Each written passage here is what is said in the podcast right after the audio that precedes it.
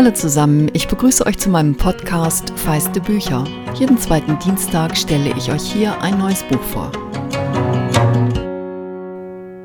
Ich stelle es mir wahnsinnig schwer vor, ein zweites Buch zu schreiben, wenn man ein sehr erfolgreiches Debüt hingelegt hat.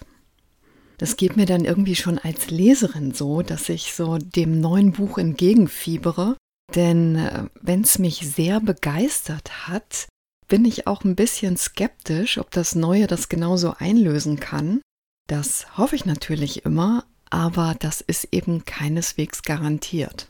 Und ich war eben großer Fan von Cynthia Dupree Sweeneys Debüt Das Nest und ja, war gespannt, was jetzt kommt. Und dann ist es für mich komplett aufgegangen.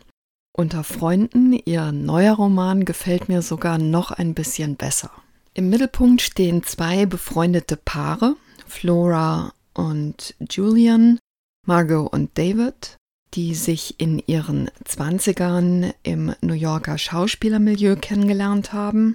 Und wer feiste Bücher etwas kennt, weiß, dass ich für Romane, die in New York spielen, anfällig bin. Zumal es tatsächlich in diesem Juli 20 Jahre her ist, dass ich für ein paar Jahre nach New York gezogen bin. Und genau wie ich älter geworden bin, sind auch diese vier älter geworden. Die sind jetzt alle Ende 40, leben inzwischen in Los Angeles. Und für Flora und Julian steht eine große Veränderung ins Haus, denn ihre Tochter Ruby ist inzwischen 18, hat gerade die Schule abgeschlossen und wird ans College gehen. Als Geschenk zum Schulabschluss sucht Flora ein altes Foto, das die vier, man muss dazu wissen, Margot ist Rubys Patentante und sehr eng mit ihr und der David verhätschelt sie auch ein bisschen. Also, Flora sucht ein altes Foto, das die vier zusammen mit Ruby 13 Jahre zuvor in einem besonders glücklichen Moment festgehalten hat. Ich lese euch jetzt zum Auftakt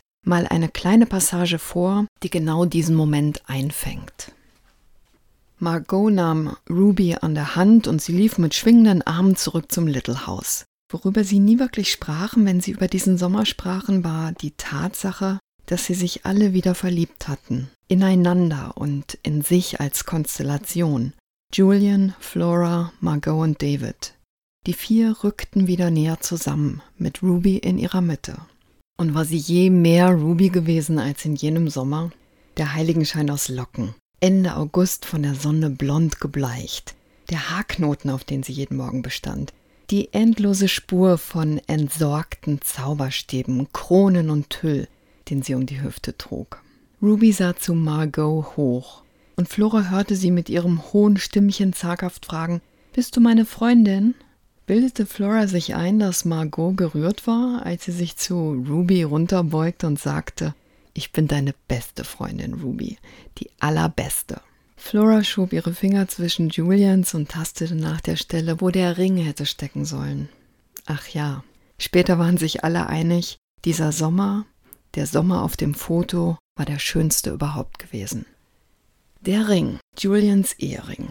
Bevor das Foto gemacht wurde, hatten sie den alle gemeinsam gesucht, weil Julian ihn beim Schwimmen verloren hatte. Zumindest hat er das damals behauptet. Doch als Flora jetzt endlich das Foto, nachdem sie gesucht hat, in einem Schränkchen in der Garage findet, entdeckt sie genau diesen Ring. Keine Sorge, ich verrate euch damit jetzt nicht mehr, als auch schon auf dem Klappentext steht. Denn das ist der Ausgangspunkt für die Geschichte, in der Sweeney in Rückblenden aufdröselt, was passiert ist. Ihr Roman ist dabei nicht wirklich handlungsgetrieben, obwohl sie ziemlich szenisch erzählt, aber sie nähert sich ihren Figuren vor allem über die Psychologie. Auch wenn sie drumherum immer wieder wunderbare Szenen spinnt, in denen ganz viel Sinn fürs Komische durchscheint. Sweeney hat einen im besten Sinn erwachsenen Roman geschrieben und sie nimmt uns mit ins Schauspielermilieu, denn Margot ist der Star einer Grace Anatomy-haften Krankenhausserie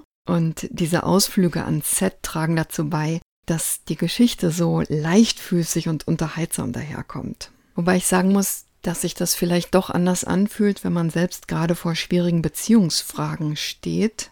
Das also als Warnung gesagt, obwohl manchmal kommt so ein Buch ja auch dann genau richtig. Aber zurück zu Flora und Julian. Abgesehen von der Wehmut über den bevorstehenden Auszug der Tochter ist Flora gerade eigentlich an einem richtig guten Punkt im Leben. Während um sie herum mehr als eine Beziehung in der Mitte des Lebens in die Brüche geht, wird sie von den anderen um das beneidet, was sie mit Julian hat.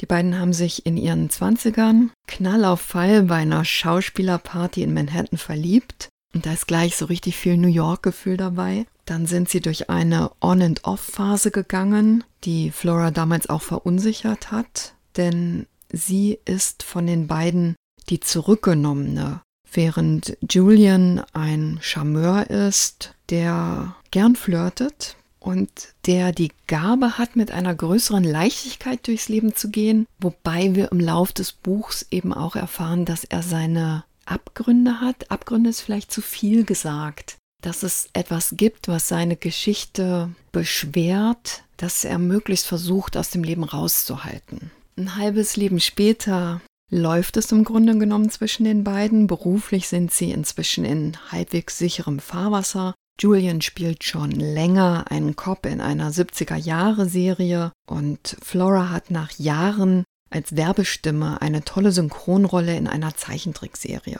Julian ist dabei immer derjenige gewesen, der sich den Raum für ambitioniertere Schauspielprojekte genommen hat, der unter anderem eine eigene Theaterkompanie geleitet hat, während Flora vor allem nach Rubys Geburt diejenige ist, die dafür sorgt, dass regelmäßig Geld in die Haushaltskasse kommt. Dieses Gefälle in der Verantwortung fängt Sweeney ganz beiläufig ein. Es gibt zum Beispiel einen Moment, in dem Flora zweifelnd seufzt, bleibe ich jetzt für den Rest meines Lebens die Klopapierstimme? Und dann fährt Sweeney absolut lapidar fort, Zitat, Julian verkniff sich zu sagen, ich hoffe es. Denn dass sie mit diesen Brotjobs für den gemeinsamen Lebensunterhalt sorgt, macht es für ihn einfach sehr viel bequemer und einfacher. All das ist also Teil ihrer gemeinsamen Geschichte, als sich Flora nun eingestehen muss, erneut Zitat, die Tatsache, dass Julian und sie ein perfektes Paar waren, hatte ihr Leben definiert. Und Sweeney spürt mit viel Gefühl für ihre Figur nach, was es bedeutet, wenn Gewissheiten über das eigene Leben ins Wanken geraten. Das ist etwas, was auch Margot und ihr Mann David, der kein Schauspieler ist, sondern ein Kinderherzchirurg, unter ganz anderen Vorzeichen erleben müssen. Und die Geschichte der beiden ist in mehrfacher Hinsicht ein starker zweiter Erzählstrang mit großem Unterhaltungswert. Sweeney selbst wird in diesem September seit 30 Jahren verheiratet sein. Das hat sie in einem YouTube-Video erzählt, zu dem ich euch den Link in die Episodenbeschreibung stelle. Sie hat ihren Mann mit 27 auf einer Party in New York kennengelernt. Sie hat selbst Kinder, lebt heute in Los Angeles und war PR-Beraterin, bevor sie mit Anfang 50 ihren Debütroman Das Nest vorgelegt hat. Und schon in dem Buch haben mir ihre wirklich treffsicheren kleinen Beobachtungen sehr gut gefallen. Ich gebe euch jetzt mal ein ganz kleines Beispiel. Flora ist in diesem Sommer, als alles ins Wanken geraten ist, in New York unterwegs. Einmal standen am Bordstein ein paar durchsichtige Mülltüten mit leeren, teuren Champagner- und Weinflaschen. Einige Etiketten kannte sie von Margot und sie erinnerte sich, wie sie damals an Müllabfuhrtagen Rubys Buggy durchs West Village schob und den Abfall der Nachbarn begutachtete, oft voller Neid. In New York war selbst der Müll Statussymbol. Das ist wirklich so New York. In einem zweiten YouTube-Gespräch, das ich mir mit ihr angeschaut habe, sagt sie, dass es ihr weniger darum gehe, davon zu erzählen, sich neu zu erfinden in der Lebensmitte, sondern um ein Innehalten, an dem man kaum vorbeikommt, wenn man sich eingesteht, Your life isn't all possibility anymore. Frei übersetzt, dein Leben liegt nicht mehr offen vor dir.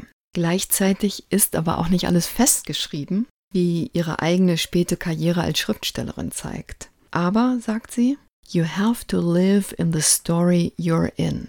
Du musst in der Geschichte leben, in der du steckst. Das erleben alle vier in ihrem Buch und sogar die 18-jährige Ruby bekommt einen ersten Vorgeschmack davon. Miss Sweeney in Unter Freunden von Träumen, von großen und kleinen Lebenslügen erzählt, ist scharfsinnig und wirklich amüsant. Und am Ende geht es weniger um Treue im Beziehungssinn, als vielmehr um Treue zu sich selbst, was Entscheidungen nicht unbedingt einfacher macht.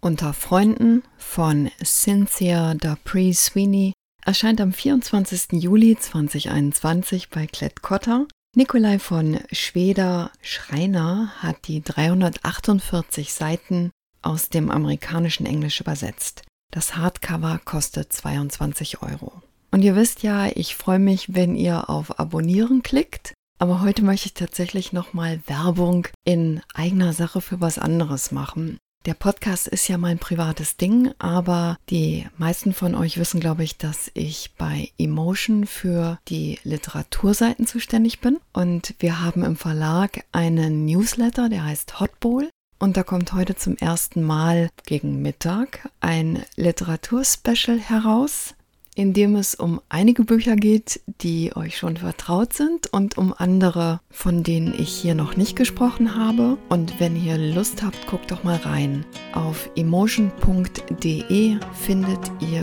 den Link zu Hotbowl, unserem Newsletter, der normalerweise zweimal die Woche erscheint.